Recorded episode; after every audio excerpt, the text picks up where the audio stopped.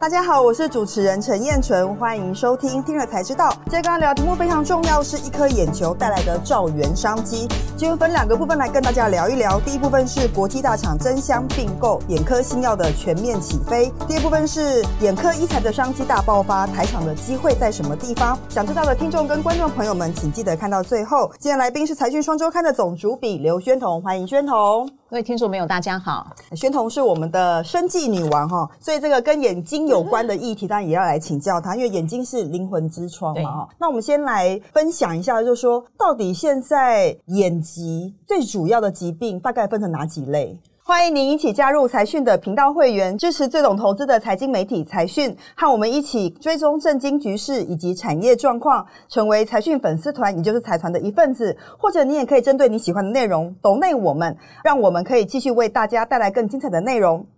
呃，我想第一个不用谈的一定是近视、远视、散光这些，这些是属于屈光不正，这些我们就不谈了，因为大家都很熟悉，因为大家都有。对对对，那比较多的，现在盛行率比较高的五个疾病，第一个是所有人都可能得到，就是全台湾大概至少三成，有人说全世界大概五成，因为有些人可能不知道，那叫干眼症，就是你的眼睛可能有一点点受损了，干眼症，可是你没有感觉，可是轻度、重度不管，大概都有三到五成以上都有这样的人都有干眼症，最主要是老化，因为人老了眼睛就会就跟器官老。了一样嘛，就会各种毛病就出来，这是老化。第二个是很多人喜欢看三 C，我们是不是常在那边看报告、查 Google 一些报告等等。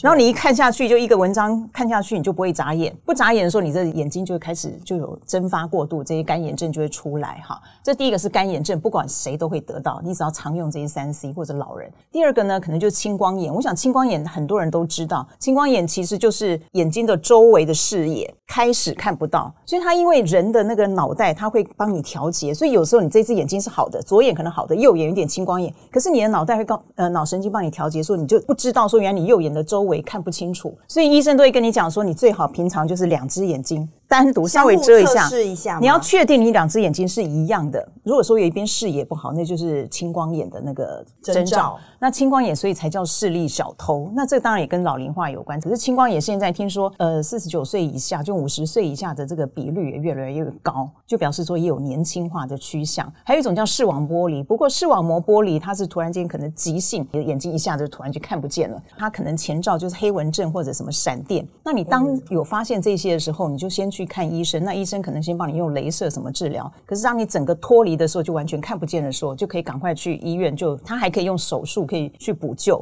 听起来好可怕。对，但是不可以脱离太久。你脱离太久，它的那个视网膜就没有养分了，那就等于就坏掉了嘛。那你就算把它粘回去也没有用。好，我们刚刚讲了三个，那第四个呢？还有一个就是白内障，这个大家也不用说了。我们的家里有老人都知道，白内障是老人盛行率最高。那你如果白内障就像一个玻璃擦不干净，水晶体混浊了，应该说老人基本上都会得。你活得越久，很容易就得到，只是轻重度不同，要不要到那个摘除水晶体这个状况而已。可是他现在也是有这个方法嘛，就是换一个人工水晶技术算是相对比较成熟的了吧？对，它比较不容易说造成失明，因为你有这个技术。可是，在全世界 WHO 的这个定义里面，最容易造成呃全世界失明，反而是白内障，因为这世界还有很多穷苦的国家，它可能白内障没有办法。那最重要还有一个就是叫做黄斑部病变。黄斑部是在我们眼睛后端那个视网膜最中央有一个叫黄斑部，小小那个地方。那个地方如果病变的话，假设我今天看着燕唇最严重的时候，你就从中间开始，你永远就是看不到，就有个黑色的在那个地方，就黑黑的挡在前面。它就是挡在前面。不过它现在当然也有一些药可以医，可是就是说它的技术跟那个还有很大的进步空间。所以这五大。大概是目前比较会紧张一点、着急一点的这个疾病。因为如果没有办法看到这件事情，对生活来说带来非常多不方便。其实对于人生的感受、体悟什么都影响非常的大。对他们讲说，如果失明这种眼睛伤害的话，你可能身体状况还好。可是对你的生活品质是百分之两百、三百以上的影响。对，那分析完这个五大眼疾之外，接下来我们就想知道说，到底为什么现在的眼睛的疾病会如此年轻化？因为其实刚刚宣东我已经讲了嘛，这些五大疾病都不是只有高龄化的人会发生，还有越来越年轻的趋势。那帮我们科普一下。对，像刚刚讲的那个视网膜剥离，他们说其实在医界有两个高峰，一个就是我们这种五十岁以上的，要不然就是这个二三十岁也会有一个高峰。当然，它的高峰绝对不比那个老。人家多，可是它问题就是它有一个小小的高峰，表示说这这个东西也是年轻化。其实最重要就是三 C，因为我们刚刚讲，不管是你看三 C 就不会眨眼，你的干眼症也来，然后看三 C 就会造成你的近视、眼视等等。其实啊，所有的这些刚才我们讲的疾病，除了老化以外，就是近视也是一个很重要的。近视或远视，它造成你的那个眼睛基本上就不是很正常的，就越来越加重。对，所以要提醒各位观众，就待会儿看完这个节目之后，记得站起来动一动，让眼睛休息一下。对，其实随时就利用上厕所或者是喝水啊，让自己站起来动一下，然后眼睛也稍微休息一下，不要盯着荧幕。没错，眼睛很重要。那分析完五大疾病跟为什么会年轻化之后，接下来我们就想知道说，那所以台场的机会在什么地方？因为眼睛这个呃治疗一定非常重要嘛，大家都希望保留一个良好的视野。那现在台场在眼科或眼药方面的开发进度是怎么样？有没有什么机会点吗？第一个，我们先看国际市场。其实国际上现在有很多的诟病等等的收购那些行为的发生，是因为很多的我们历史上知道一些大的药，就是那些很大型的畅销药，它的专利慢慢的到期。那那些大厂，尤其百年大厂，它以前都靠这些药就一赚就赚好多年，赚个十几二十年。可是现在呢，你专利到期，就有所谓的学名药或生物相似药出来了嘛，就所谓的仿制药，那出来就比较便宜，就会打击到它，那它的营收就会整个降下来，所以他就很想要赶快去找新的动。动力跟我们所有的科技厂也一样，你要找新的成长产品。它在这个时候，他们现在都流行说：，哎，你只要有一个小型公司，你研发的差不多，我直接买来，我也不要花太多的力气在那边部件那些东西，不用从头开始做起啦。对，所以台湾这时候呢，你在全世界的这些诟病跟收购的情况之下，台湾就有这样的一个机会。包括眼药也是一个最有名的那个叫 Lucentis，就是打黄斑部病变那个已经有了生物相似药，它出来就会谈论这个价格。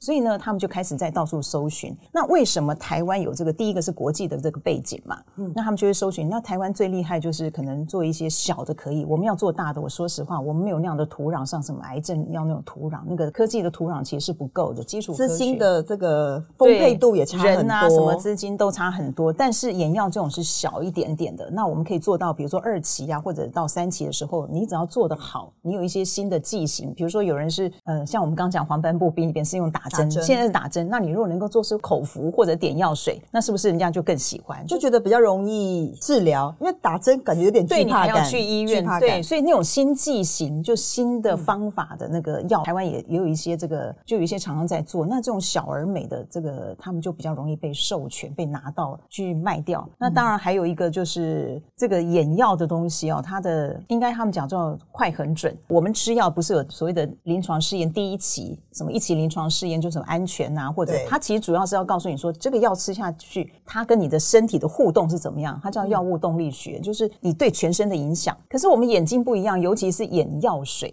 它点下去，其实它很少很少，极少数会渗透到你全身。哦，因为它就是点进去就直接在这边，对，直接直接换布上面发生效果。所以有一些，我我说的是很少数，绝对不是全部，极少数的那个眼药水，它可以眼药的部分，它可以先跟 FDA 讨论，先跳过一期，它先做后面。然后你不是说你不做，也许将来你还还是要回来证明。只是说我们通常一期是安全性，但是二期是告诉你说这条路到底走不走得下去，这个治疗。那你如果能够稍微先简短时间，直接到二期概念性验证，你知道走不走得下去，你的这个状况就可以整个时间。就比较容易缩短，这也是台场的机会点所在啦，应该这样说的。对，眼药。那第二个是眼药的时间很短。我再举一个例子好了，比如青光眼，青光眼是一个眼压，嗯，它里面的水排不出去，或者分泌过多，或者排不出去，那水过多，它就会眼压就高。那你今天青光眼的眼药水，假设你一点下去，那你有没有效果？以前我们癌症在吃下去，身体要测一大堆，有没有效果？可能要花点时间等待，是不是？对，要等待你的全身的反应。可是眼睛不是啊，你的眼压，假设你照那个现在眼压那个眼底镜，不是一大堆什么？好，你就检测检测眼压，一测就知道有没有效果啦。所以它的这个测验时间蛮短的，其实比较适合台场来做。有稍微统计了一下，说世界卫生组织的报告里面，视力损害造成。每年全球的生产力损失高达四千一百一十亿美金哦。工研院它也有统计说，是眼科医材成长到八百亿，也是一样美金，代表这个商机大的，而且大家需求是强的。那刚刚宣彤这样子来跟我们提示说台场的机会之后，接下来我们就想要进一步理解说，到底目前现在台湾的台场投入在眼科或医材方面的这个研发的进度是怎么样？有他们的策略有什么不一样？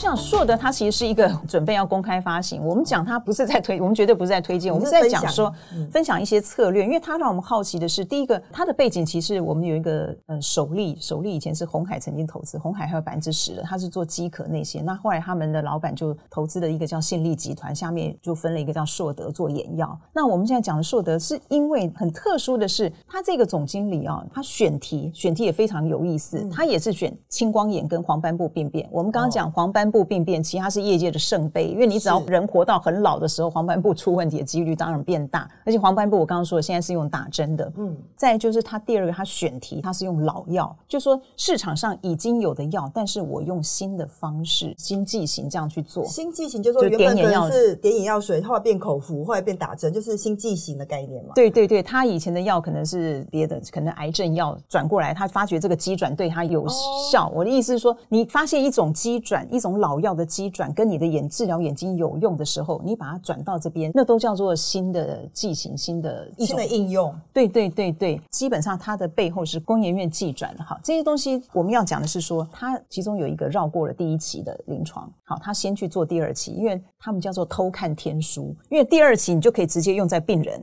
第一期是用在那个健康的人。那他为什么可以偷看天书？就是他怎么可以跨过第一期呢？哦，就是我刚刚讲的说，他的眼药水，他的这个机转，它不会去影响到全身。他不是说以后不做哦，他只是说他现在可以被准许他在东南亚那边做的时候，他们可以先跳过，然后先从二期你就直接做病人，你才知道说我这个药下去到底有没有用。他们叫概念性验证嘛，第二期。那你进去以后，你如果发觉不对，你就可以转。好，那东南亚现在有个好处就是说，他们第一个平常拿不到新的药。我们台湾人可能也有钱拿得到，可是他们不见得。台湾因为是贫穷的人更拿不到，所以你一旦有新药要给他，他很愿意试验呐。我又可以用好的药，我又呃又有一些补助费，所以他临床试验的收病患比较容易，比较容易，就跟大家想的不一样。那再就是说，他的那个法，他们是说啊，因为他们现在也在快速的进步，所以他们的法规单位不会那么啰嗦。那当然，我们你要说它不够严谨，这些我们都是后话。可是因为我刚刚讲的最重要就是它可以更快的看到结果，它让我赶快适用到病人身上，我就可以知道我这条路通不通，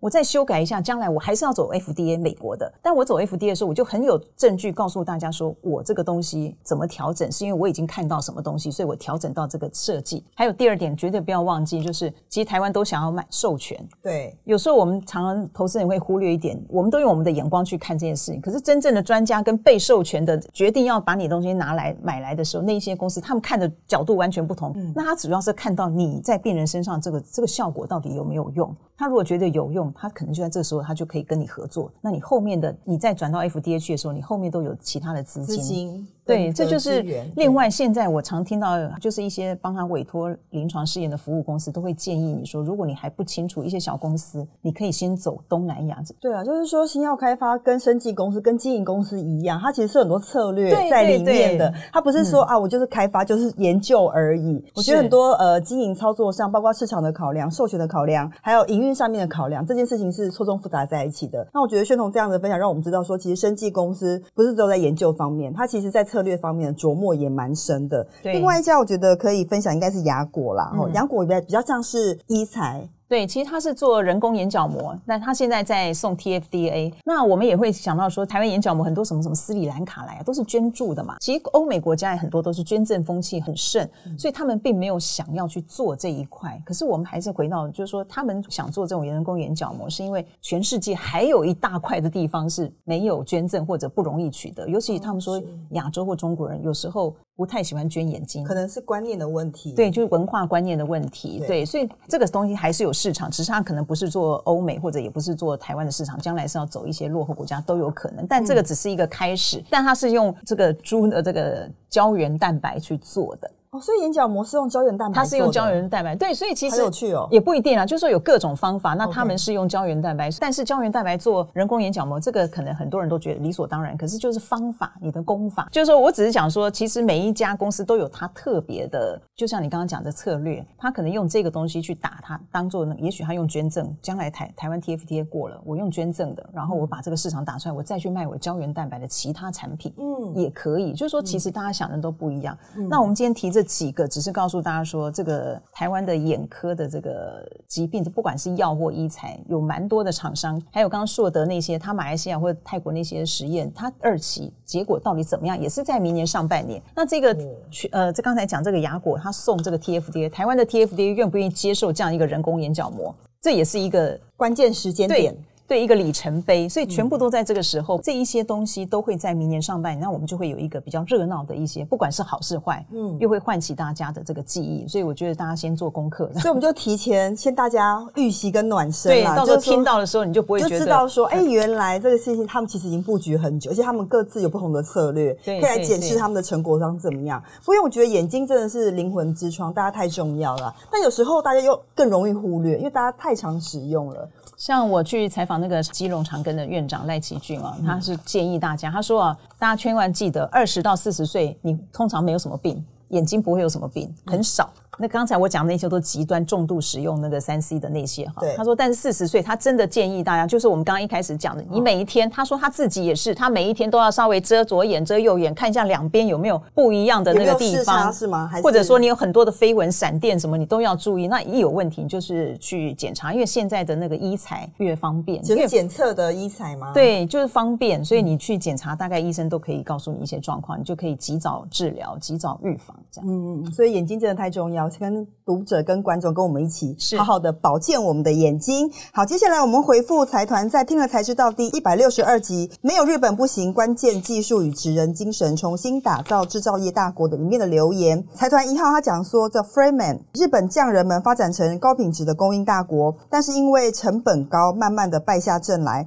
日本的电脑化程度方面落后，错过三十年的强势发展机遇。台湾的 AI 智能化跟自动化生产有效率的降低了成本。也维持了品质的标准化、精密化，终于站稳市场。在台湾半导体厂陆续设厂之后，日本也在生产制造的 AI 化要求渐渐的与市场靠拢。日本在心不是梦，这也是我们财呃财讯的一直以来的一个主题。其实我们社谢清和社长已经讲了蛮久的。对，这位这个粉丝非常专业啦，我觉得他慢慢把这个完整的把日本。从过去落后到现在越来越靠近先进这个部分，对兴起的部分来做蛮完整的说明哈。第二个跟第三个来请宣彤念一下。第二个是苏 Jane，他说日本感觉卡在外劳开放时间太慢，台湾应该早点外劳薪资脱钩。呃，外劳薪资脱钩就是意思就是跟我们的基本工资脱钩嘛。他他的意思是这样。其实这个台湾确实也吵了二三十年了，就是一直希望说